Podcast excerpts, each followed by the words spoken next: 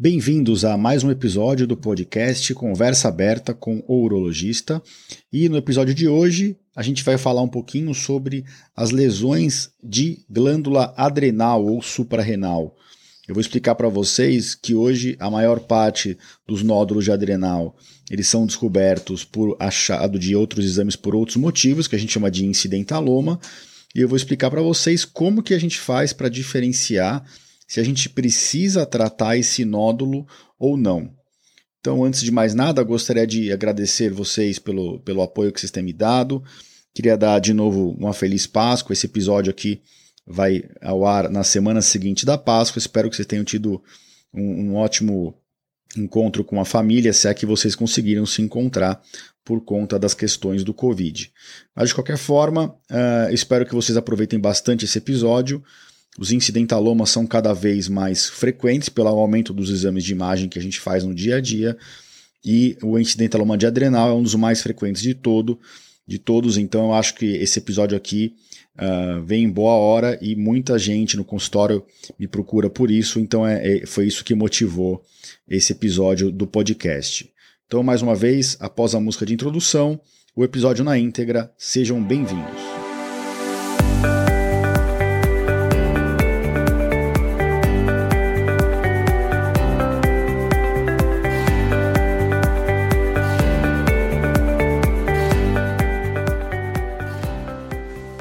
Bem-vindos ao podcast Conversa Aberta com o Urologista.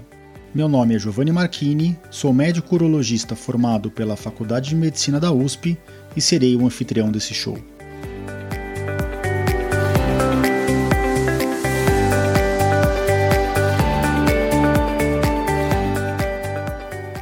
Nesse podcast, queremos compartilhar conhecimento confiável e de qualidade sobre saúde com um formato único e inovador e sempre com o foco no paciente, nós vamos esclarecer as suas dúvidas, trazendo todos os ângulos das situações vivenciadas no dia a dia da urologia.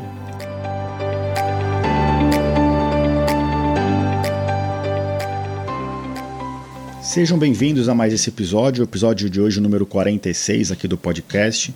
46 semanas seguidas conversando com vocês aqui. É realmente um grande prazer, um grande privilégio para mim. E hoje eu trouxe esse tema, que é um tema de, de grande procura no consultório, que é o tema de tumores ou incidentalomas da glândula adrenal.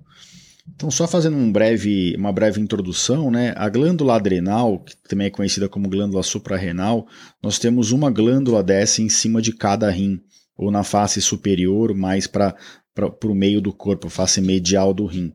Né? E Cada vez se faz exames por mais motivos, exames de check-up ou para investigar uma queixa ou outra. E toda vez que no exame de imagem uh, a gente descobre um nódulo em algum lugar, né, um tumor em algum lugar, tudo que cresce dentro do corpo a gente chama tecnicamente de, de tumor. Uh, se for um tumor sólido, a gente chama de nódulo, se for com líquido, a gente chama de cístico. Então, toda vez que a gente descobre um tumor dentro do corpo que, que não era o motivo daquele exame de imagem, a gente chama isso de incidentaloma, né? É, foi um achado incidental daquele exame de imagem. E a gente tem incidentaloma em vários locais do corpo. Na tireoide, a gente pode descobrir alguns nódulos no ultrassom de rotina, na hipófise, que é uma glândula do cérebro, e mas os mais comuns são realmente no abdômen e na pelve, sendo que na glândula adrenal é um dos locais mais comuns. Então é bem comum a gente fazer uma tomografia por causa de uma cólica renal, ou fazer um ultrassom ou uma tomografia por um outro motivo e descobrir um nódulo, um aumento, é, um, um, tumor pequeno na glândula adrenal. Né? Então é importante dizer que esses nódulos de adrenal eles são realmente frequentes na população, tá? E eles aumentam com a idade. O que, que isso quer dizer? Que se eu me deparar com um incidentaloma de adrenal numa criança, a chance disso ser algo importante é maior do que se for num adulto, num idoso. Né? Uh, uh, uh, com menos de 30 anos, só 1% das pessoas têm nódulos na adrenal. Já acima de 70 anos, isso sobe para quase 10%, 7 a 10%.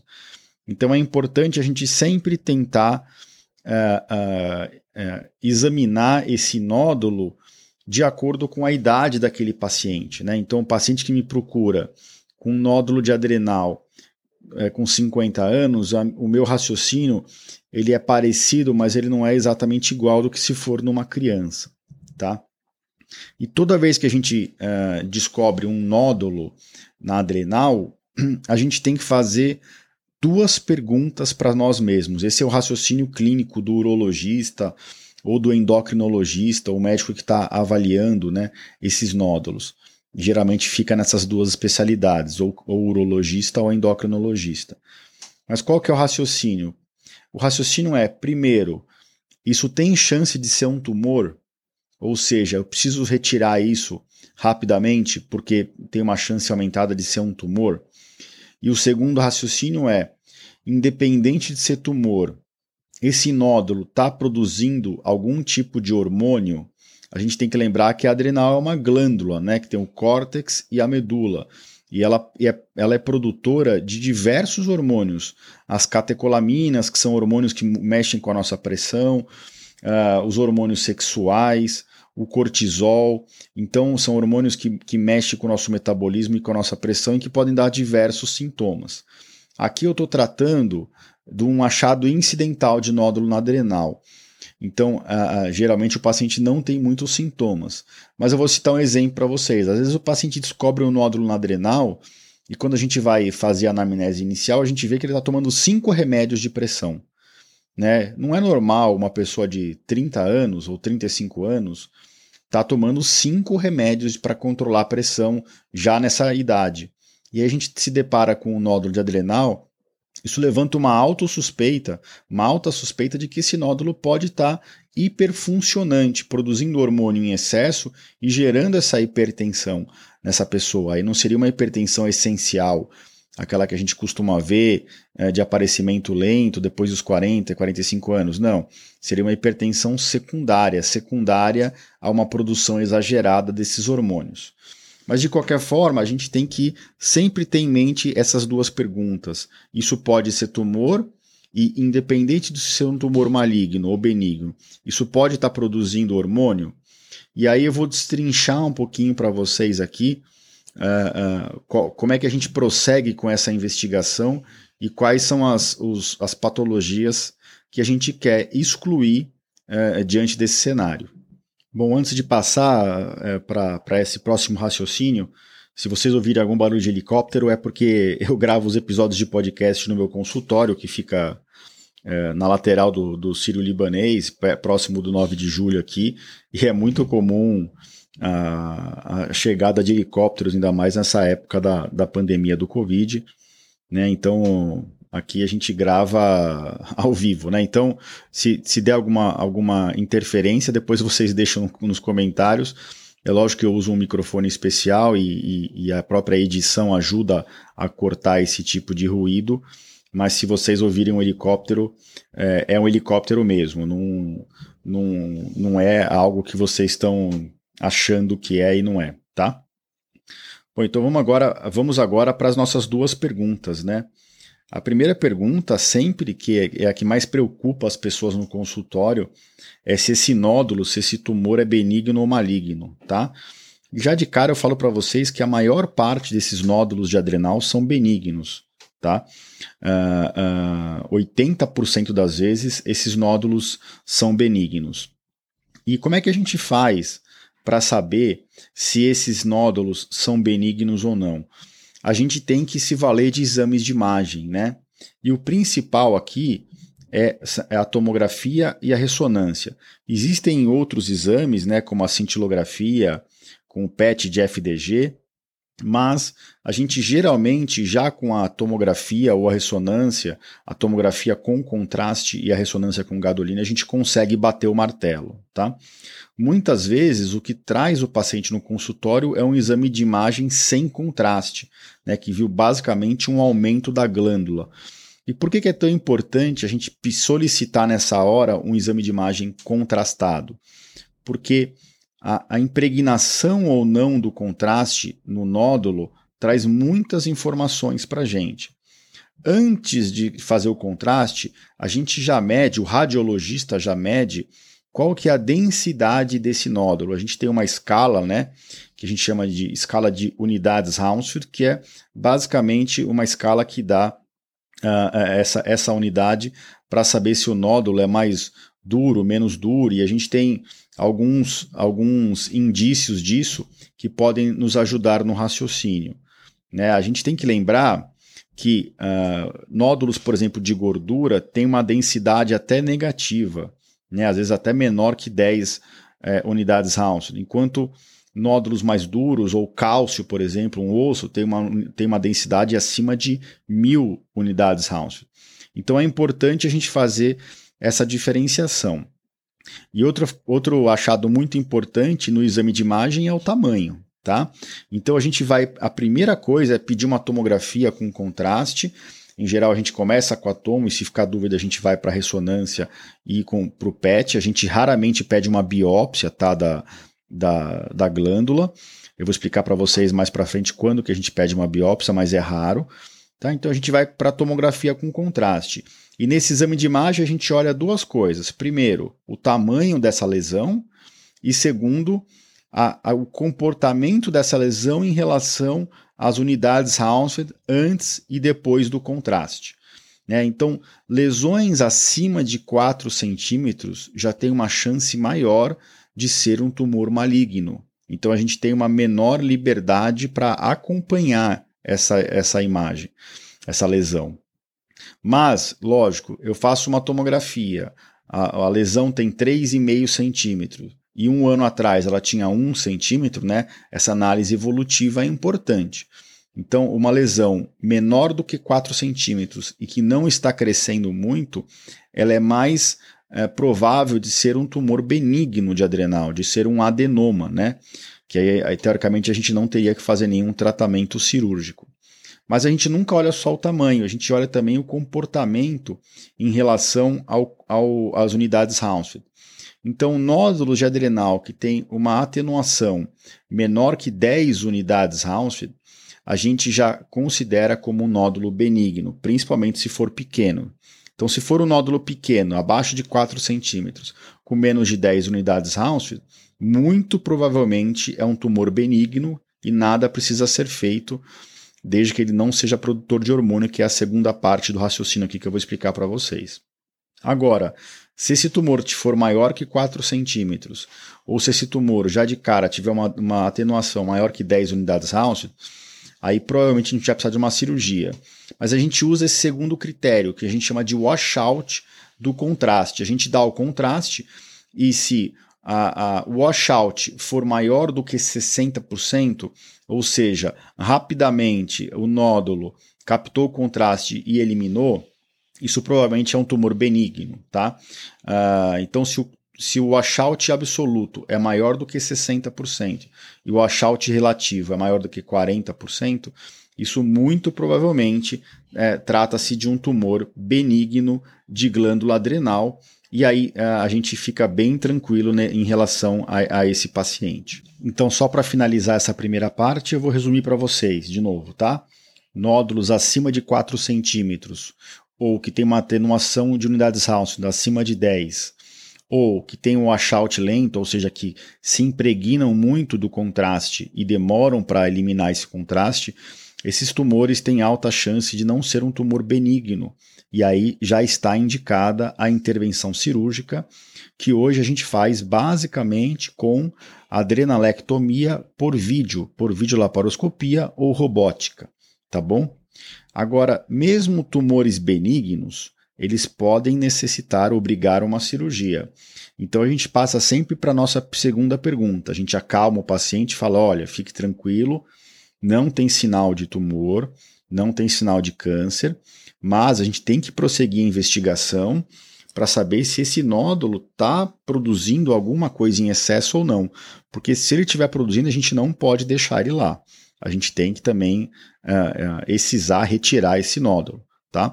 É lógico que a gente costuma já pedir de cara né, todos os exames. Né? A gente não faz avaliação com átomo com contraste e depois volta para fazer os, os exames laboratoriais. A gente já parte direto para todos os exames de uma vez só, para não ficar perdendo tempo e gerando ansiedade no paciente.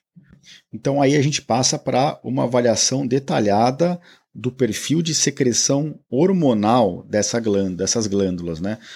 É lógico que quando a gente colhe o exame no sangue periférico, no braço, por exemplo, na mão ou no, ou no, no, no antebraço, a gente não está dosando os hormônios produzidos por uma ou por outra adrenal. A gente acaba pegando a produção de ambas, né? Mas geralmente isso já é o suficiente. Então a gente tem que lembrar que as nossas suprarrenais elas produzem uma, uma grande variedade de hormônios. Então a gente tem que solicitar nesses exames a pesquisa de cortisol no sangue. A gente, eu geralmente peço já cortisol na urina. A gente pede aldosterona e renina, a gente pede os, as catecolaminas séricas, que são esses, né, que é a epinefrina, a norepinefrina, é, a adrenalina, né? A gente pede geralmente o ácido vanilmandélico, as metanefrinas urinárias e, uh, a gente também pede geralmente os hormônios sexuais, porque tudo isso é produzido ou influenciado pela secreção hormonal da suprarrenal. Essa bateria de exames tem que ser coletada com cuidado. Tem exames que são de urina de 24 horas, tem exames que são de sangue em coleta única, tem exames que têm que ser coletados de manhã. Então tem que ter bastante atenção na hora de agendar isso no laboratório. Eu sempre oriento meus pacientes, tá? Senão a gente acaba olhando um resultado que não reflete a realidade. Uh, só um detalhe, às vezes a gente fica um pouco na dúvida no cortisol e a gente pode fazer um teste de supressão com, com corticoide para ver o comportamento desse cortisol. Eu não vou entrar em detalhes aqui, mas é só para vocês entenderem que essa avaliação hormonal não é tão simples. E raramente um médico geral faz isso, ou é o urologista, por lidar muito com essa situação, ou os endocrinologistas, que sabem fazer muito bem esse tipo de avaliação. E muitas vezes as, a, acabam sendo eles que encaminham os pacientes para a gente, quando eles já descobriram o incidentaloma e descobriram que esse, esse tumor benigno é um adenoma produtor de hormônio. E por que, que, se for um tumor produtor de hormônio, a gente não pode deixar ele quieto lá? Porque cada um desses hormônios que ele pode estar tá produzindo em excesso, geralmente o tumor produz um tipo só né, de hormônio em excesso, pode gerar problemas no organismo daquela pessoa. A pessoa que tem pressão alta secundária a essa produção exagerada de hormônios, ela tem uma, uma chance de problemas cardíacos ou vasculares maior do que uma pessoa que tem pressão alta por, uh, uh, por pressão essencial, aquela que aparece ao longo da vida. Então a gente não pode deixar assim, a gente tem que tratar, tirar esse nódulo e geralmente a pessoa volta para a pressão normal ou pelo menos reduz consideravelmente, consideravelmente o número de medicamentos que ela precisa utilizar para controlar a pressão dela. É bem comum a gente ver uma pessoa usando 4, 5 remédios e depois da cirurgia de retirada dessa glândula, ela passar para zero ou um remédio, no máximo dois uh, medicamentos com uma, com uma dose bem reduzida. Né? Uh, e esse efeito persistente uh, da, da, do, do, dos hormônios é por, por um mecanismo vascular. Né? Se a pessoa ficou muitos anos com aqueles hormônios alterando a, a, contração vascular do corpo dela, nem sempre volta tudo ao normal, né? Depois que a gente regulariza a produção uh, desses hormônios. E vamos falar um pouquinho de biópsia agora, né? Como eu falei no início, a gente raramente faz biópsia da glândula suprarrenal, né? Uh, tem duas ou três indicações especiais de fazer biópsia. Uh, para vocês entenderem, as glândulas suprarrenais elas são um sítio muito comum de doenças infecciosas ou de metástases, né? Então, quando a gente tem lesão bilateral, ou seja, nas duas suprarrenais, ou quando a gente suspeita que aquela lesão não tem nada a ver com um tumor nem benigno nem maligno, mas sim é algo infeccioso, como uma tuberculose ou outras doenças, aí sim a gente pode solicitar uma biópsia. Porque se for um, uma, um, um tumor metastático, se for uma metástase nas duas suprarrenais, a gente não vai operar essas suprarrenais, é, é, pelo menos não é, não é algo que a gente faz de rotina, só em casos muito selecionados. A gente não vai operar a suprarrenal, a gente tem que ir atrás do tumor primário, né? E às vezes a gente consegue descobrir o tumor primário pela biópsia da, da adrenal. Uh, e em caso de lesões infecciosas, a gente, o tratamento não é cirúrgico, né? É tomar antibiótico, antifúngico, remédio para para fungos, né? às vezes tem lesões fúngicas, remédio para tuberculose, às vezes a tuberculose pode atingir a suprarrenal e por aí vai. Então, ou seja, a gente só faz biópsia quando a gente não está pensando de jeito nenhum em um, em um adenoma produtor de hormônio ou de uma lesão tumoral primária da adrenal, né? É quando mais quando é uma lesão infecciosa ou quando é uma lesão metastática de outros órgãos, que não é o nosso dia a dia, tá? A gente geralmente não se depara com essas situações com frequência, graças a Deus. Bom, passando agora para o tratamento, né? Então, a gente excluindo que esse nódulo produz hormônio, então que ele não é produtor de hormônio, ele sendo menor que 4 centímetros e tendo uma atenuação baixa no exame de imagem, com achalte rápido, ou seja, não que ele não fique impregnado muito tempo pelo, pelo contraste quando a gente faz a, a fase a, final da, do contraste, a gente pode acompanhar esse nódulo, né? a gente pode repetir o exame de imagem depois de seis meses ou um ano, e aí não está indicado nenhum tratamento específico. Né? Mas é importante, eu gosto de fazer pelo menos mais uma avaliação com seis meses a um ano para ver se esse nódulo não está evoluindo em tamanho. Tá? Agora, numa situação de suspeita de câncer ou mesmo num tumor benigno, mas produtor de hormônio, a gente tá, é, tem que ir lá e retirar é, essa adrenal ou esse nódulo. Hoje, preconiza-se a, a, retirada total da glândula, principalmente em casos de tumor, de câncer, tá? Tem alguns estudos que até sugerem que quando você tem alta suspeita pela tomografia e pela ressonância de um câncer, um carcinoma primário de suprarrenal, se ele for muito grande, você tem que até evitar a cirurgia por vídeo, né? Porque é importante você não violar os limites dessa glândula. É raro a gente pegar casos assim hoje, a gente faz quase tudo por vídeo ou por, por robótica, tá? E se aquele paciente só tem uma suprarrenal, ou se está muito favorável o caso, ou se ele já tem um pouco de insuficiência adrenal, a gente, é, ou seja, os hormônios já não estão sendo produzidos 100%, é um idoso já, e mesmo assim é um achado que pode ser um tumor, a gente pode tentar uma adrenalectomia parcial, ou seja, a retirada só daquele nódulo sem retirar a glândula inteira. Tá? São cirurgias tecnicamente uh, uh, difíceis, mas que a gente tem bastante uh, familiaridade com a técnica, né? a gente tem muito treinamento para isso. E por ser uma cirurgia minimamente invasiva, com poucas incisões é, por vídeo ou por robótica, a gente só aumenta uma das incisões para tirar a glândula sem violar ela por algum lugar dentro de, de um saquinho, né, de, um, de um saco coletor para não deixar essa glândula encostar em nada na saída. Uh, muito, muito comum a gente dar alta no primeiro ou no segundo pós-operatório, tá? Tem que sempre tomar cuidado que esses pacientes podem desenvolver o que a gente chama de insuficiência adrenal. O que, que é isso? É uma, é uma transitoriamente essa, esse paciente fica com um déficit de hormônio da adrenal. Isso pode, é, é, diferente do que fazia anteriormente, estava gerando uma hipertensão. Isso pode fazer com que a pressão do paciente caia e até confunde a gente no pós-operatório, né? Então, muitas vezes a gente já faz corticóide na indução anestésica ou a gente deixa com um pouquinho de corticoide no pós-operatório quando a gente sabe que tem uma chance grande disso acontecer ou quando a gente realmente identificou que isso aconteceu no pós-operatório. Tá ok? Então acho que deu para rapidamente dar essa passagem geral sobre esses incidentalomas de adrenal. Se você ficou com alguma dúvida, persistiu alguma dúvida, não deixe de, de, de, de nos perguntar aqui no episódio do podcast. Esse episódio está aberto para comentários, como todos os meus episódios. É, todas, todas essas informações que eu passei para vocês, elas ficam na íntegra no meu site, né? Não só o áudio, mas a parte de texto também. Esse episódio vai estar tá em www.ourologista.com.br barra podcast barra episódio 46. É, mais uma vez, obrigado por todo o apoio, por todos os comentários. Deixem sua resenha no podcast da, da Apple, né, para ajudar mais pessoas a nos encontrar. E tem sido uma jornada muito gostosa de fazer e eu espero cada dia ajudar mais pessoas. É para isso que a gente está aqui, é isso que nos motiva. Tá bom? Então, eh, mais uma vez, obrigado e a gente se encontra por aqui na próxima semana. Um abraço e uma boa semana a todos.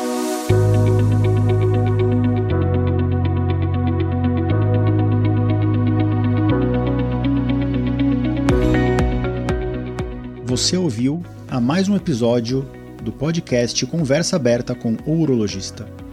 Mais uma vez, obrigado e até o próximo.